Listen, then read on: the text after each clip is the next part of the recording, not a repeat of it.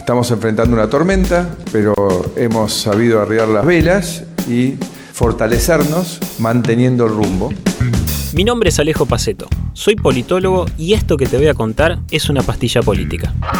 Un presidente que dijo que la inflación la iba a dominar de taquito y que era de los pavos o de los bobos del mundo. A un pibe, Elegant, creo que se llama Elegant, ¿no? Eh, un rapero. Carpetazo. En la edición 2017 de la Academia Argentina de Letras, se agregó de manera definitiva el término y significado de una palabra muy común en la jerga política argentina, especialmente en lo que a política judicial refiere. Carpetazo.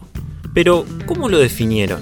Difusión de información comprometedora sobre una persona, en particular un funcionario público o un militante político, y a partir de datos provenientes de una carpeta. Lo que faltó en esta definición es aclarar algo que quizás sea fundamental para entenderla. Las carpetas son elaboradas por los servicios de inteligencia.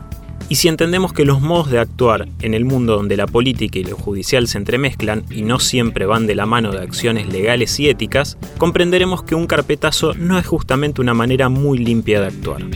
Por esto, los carpetazos son una acción que busca, y generalmente logra, perjudicar y deslegitimar a un funcionario o personalidad de la política. Es una manera incluso de extorsionar indirectamente a otra persona, una manera de marcar límites, coaccionar como preaviso para una posible causa judicial. Clarín, ¿qué te pasa, Clarín? ¿Por qué estás tan nervioso? Esto fue una pastilla política.